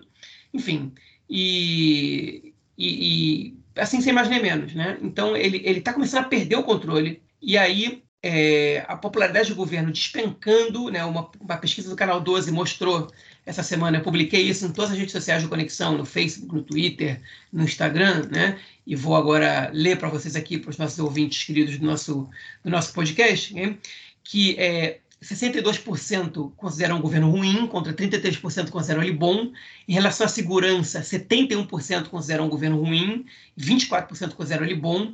59% consideram o Netanyahu mau primeiro-ministro agora, contra 35% consideram ele bom, e o Smotrich, 62% ruim como ministro da Segurança é, é, é, Nacional, 32% consideram ele bom, e o, o Smotrich, não, perdão, o Ben-Gvir, 62% ruim, 32% bom, e o Smotrich, como ministro das Finanças, 62% consideram ele ruim e 30% consideram ele bom. Enfim, é, o governo está com uma popularidade muito negativa. O Netanyahu nunca, desde os anos 90, ele, a popularidade dele não é tão baixa. A gente já tinha comentado aqui que as pesquisas de intenção de voto, caso tivesse eleições agora, o governo teria uma derrota bem maior do que teve nas últimas, nas últimas eleições. O Netanyahu perderia feio. Eles estão perdendo o controle.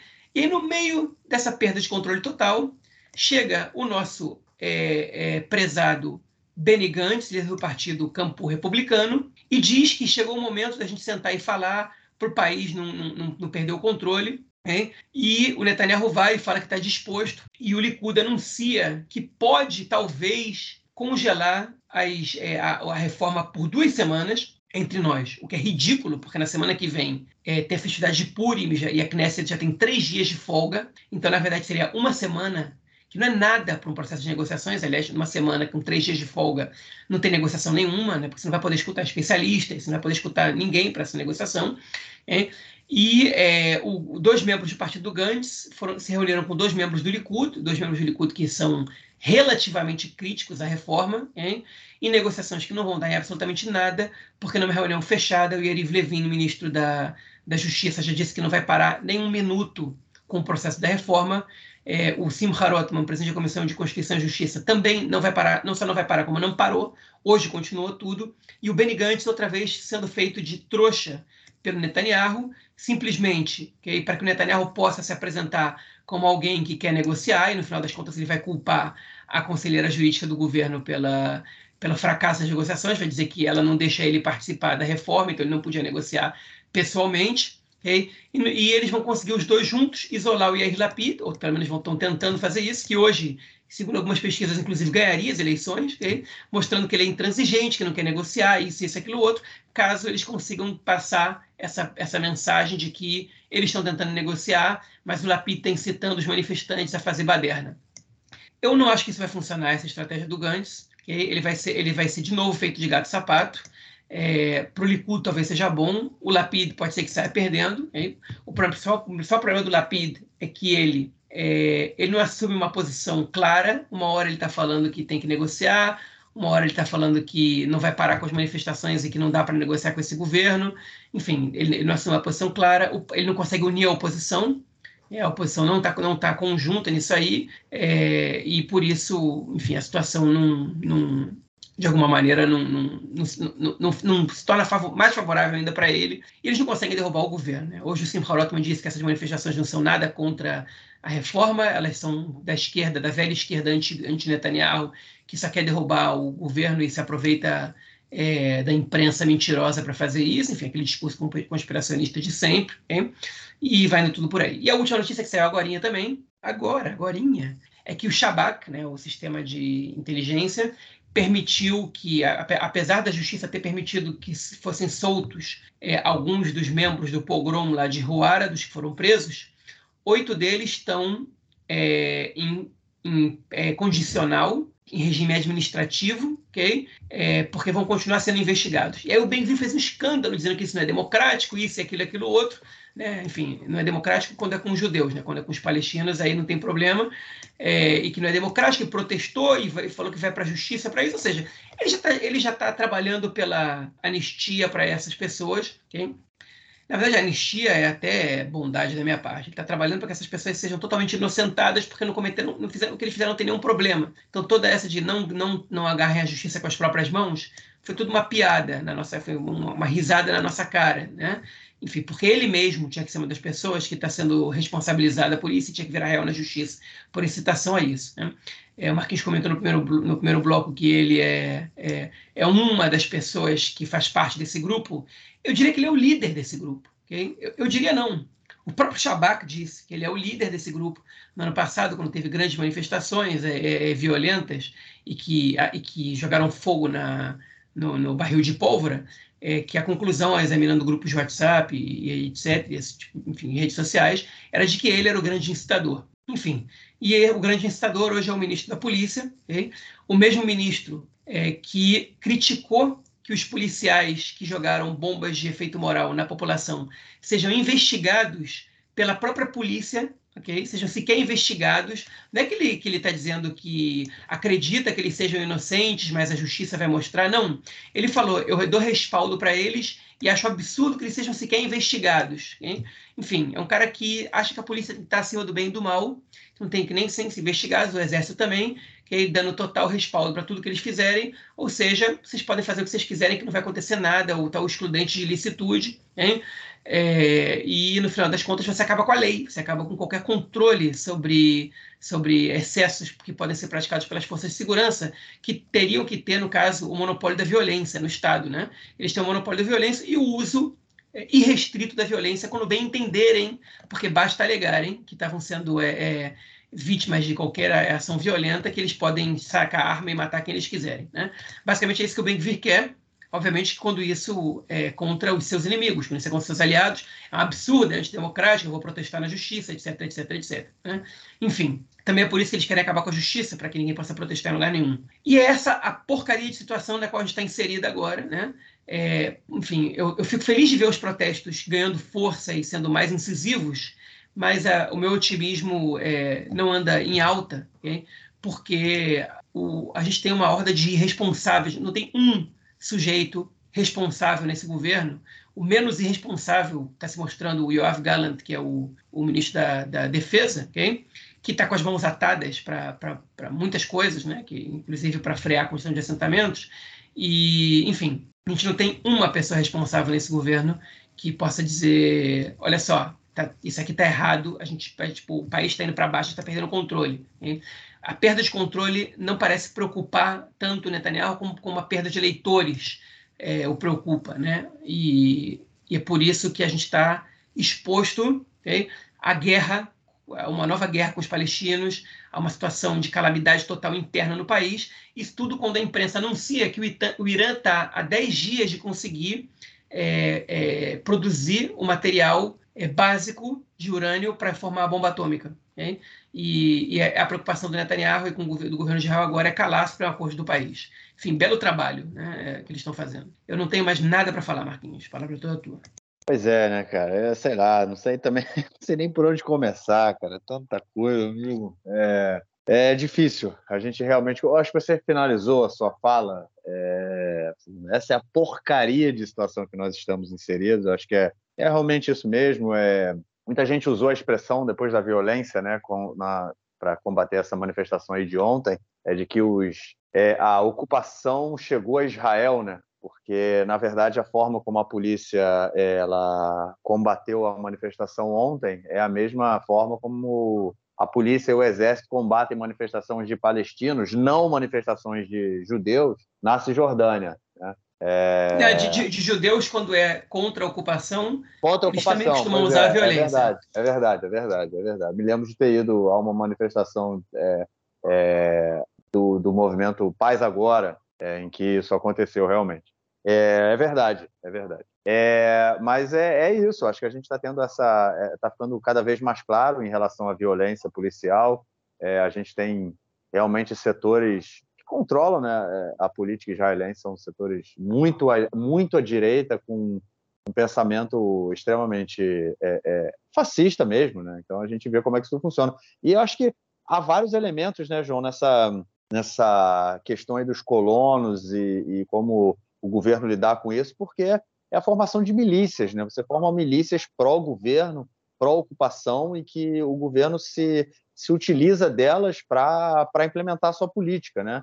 É, se por um lado o exército não pode fazer isso, por outro lado as milícias vão fazendo, no caso como eles mesmos falaram, né? O que o exército deveria fazer, a opinião deles, né? Não na minha. É, então acho que são elementos bem interessantes que a gente vê também aí é, é, a gente viu isso né, em, em países onde o, o, o, o fascismo né, é, foi uma forma de, de política durante é, determinado período da história. A gente via esse tipo de fenômeno também, a gente vê isso acontecendo aqui também.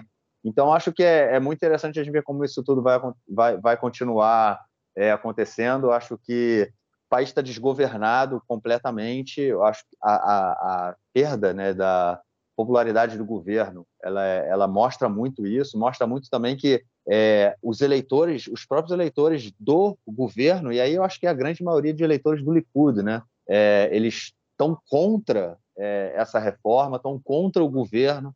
Né, eu, eu coloco a do Likud porque eu acredito que é, a reforma não seja algo que preocupe muito os eleitores do Chas nem do Yaduta Torá, né, dos partidos ortodoxos, muito menos os partidos aí do, do Smotrich, que é o, o, o Simcha Rotman, né, que é o cara aí que é o... Ele não é o pai, né? Ele é o, é o cara que está tocando, está passando a boiada, né? Como a gente já ouviu recentemente, está passando a boiada aí dessas leis. Ele é do partido do Smotrich, né? Então, ou seja, ele... É, o partido dele também não está se opondo a essa reforma, ou seja, quem hoje se opõe, eleitores né, que se opõem a essa reforma, acredito eu que a grande maioria é, que no campo da, do governo sejam eleitores do Likud. E a gente vê essa, essa derrocada aí, essa queda absurda, não só na popularidade, mas como na, na avaliação do governo em, dire, diversos aspectos, é, e é, é, é, essa perda né, de direção, até porque o Simcha Rotman e o Yariv Levin, né, que é o ministro da Justiça, que é, ele é o pai da reforma do judiciário, é, eles estão completamente soltos. O Netanyahu não tem mais como é, puxá-los de volta, né? Fala, segura, segura a onda aí, camarada, segura aí, não dá para caminhar nesse espaço. O Netanyahu não tem mais essa força sobre eles, é, e por isso que a gente vê como isso tudo está, o que tudo, tudo isso que está acontecendo, né? Eu acho muito interessante também, João. A gente muitas vezes perguntou, a gente comentou, acho que nos últimos dois, três episódios, a gente comentou sobre essa questão da velocidade, né, da reforma, como da, da, da velocidade como essa reforma vem sendo é, aprovada, né, vem, é, vem, sendo tocada aí pelo, pelo governo. E eu acho que tem muito a ver. É, tem vários. Eu acho que hoje vai ficando claro para gente, pelo menos para mim, né? Eu, tô, eu fui pensando nisso porque é, é, é, a, essa, a velocidade acaba pegando todo mundo de surpresa, né? Não deixa a gente se organizar não deixa a sociedade civil se organizar e vai passando o carro. Porque se agora também eles que a popularidade deles está é, é, tá caindo, se eles param a reforma nesse momento, eles assumem a derrota. Então eles não têm, é, é muito difícil para eles parar agora isso também. Né? O Likud vai ter uma se perder, se caiu, se a reforma para, se a reforma acaba, é, é paralisada, o governo cai. Né? A gente é, já a gente já comentou várias vezes que é, principalmente o, o, partido dos Smotrich, né, o, o, o, sionismo religioso, e acredito que o, o Ben-Gvir, não sei nem até quanto ele não ficaria no governo, mas enfim, a gente tem setores dentro do governo pressionando muito para que essa reforma aconteça, ou seja, caso o Netanyahu opte por parar essa reforma, se ele ainda tiver alguma força e alguma possibilidade de fazer isso, pode ser que o governo caia,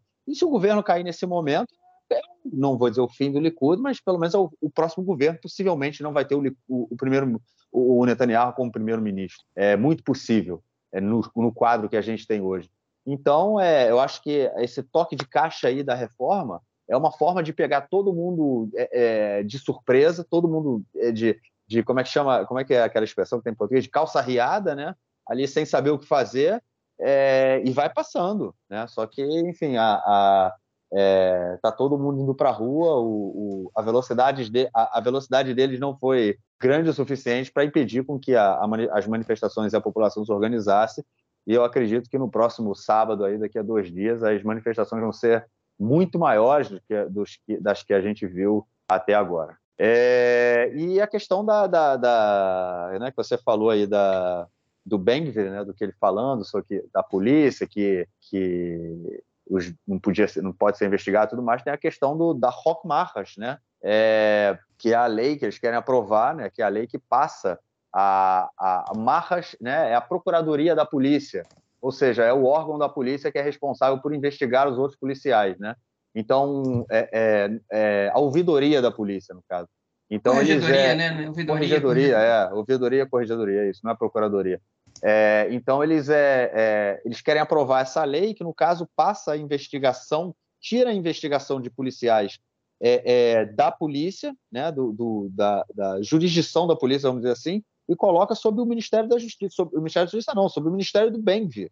Ou seja, de, quem vai julgar se o deputado, se o policial cometeu algum, ou não um crime seria o Bem-Vir. Olha só, cara, que mundo é esse que a gente vive? O cara que diz que é isso aí, tem que queimar, tem que queimar todo mundo, tem que queimar é, é, o, o, vilarejo, é, o cara a gente comentou, né, João? Aquele, a, aquela menina que fazia parte do, do movimento dos jovens da colina, né, dos é, adolescentes da colina, Nora Gevaot, é, que, que ela fez parte desse movimento, ela falou que o Beng era o cara ali que dava as ordens e falava, inclusive foi o cara responsável por, em um caso que ela, que ela contou, né, de é, destruir provas, né, que colocariam ali, o, poderiam colocar aquelas, aquelas pessoas ali em maus lençóis, enfim, então é esse cara aí que quer ser o cara responsável por, por definir quem, quem vai ser processado ou não na polícia. A gente realmente está em um momento bem crítico aí da história do país, é, as próximas semanas vão ser críticas. O, o Yariv Levin deu uma entrevista essa semana de 45 minutos para a rádio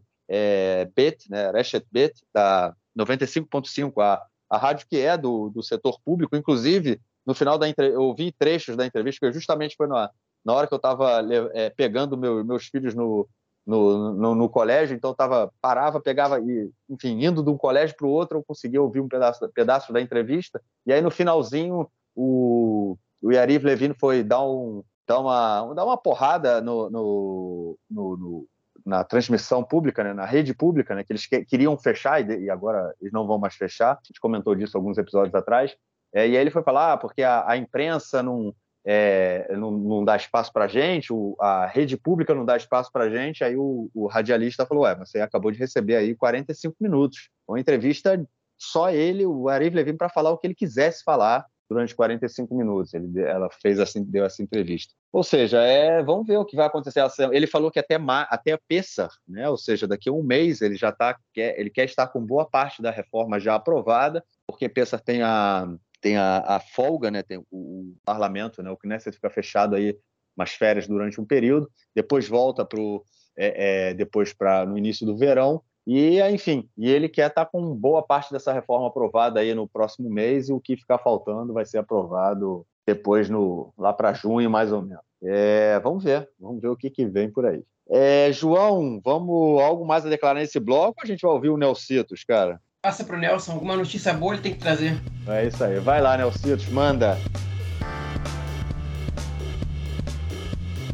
Meu caro Gorens tem amigos do Conexão Israel do lado esquerdo do muro. Mandar um abraço para o João, que está muito tenso, apreensivo, ansioso com essa efervescência política aqui em Israel, esses conflitos que estão acontecendo em torno da democracia israelense, conflitos que estão ocorrendo na rua entre forças de segurança e manifestantes. Até então estava tudo pacífico, hoje um pouco menos, digamos assim. Futebol israelense Liga Leumit, a segunda liga do futebol masculino israelense, tem na liderança o Apoel Petah Tikva e na segunda colocação o Maccabi Petah Tikva, os dois rivais da cidade de Petah Tikva. O Apoel Petah Tikva, tradicionalíssimo, já foi campeão israelense seis vezes caiu em, na temporada 2011-2012 nunca mais voltou, como diz aquela música do Tim Maia, e nunca mais voltou. Chegou a ser rebaixado até para a terceira liga,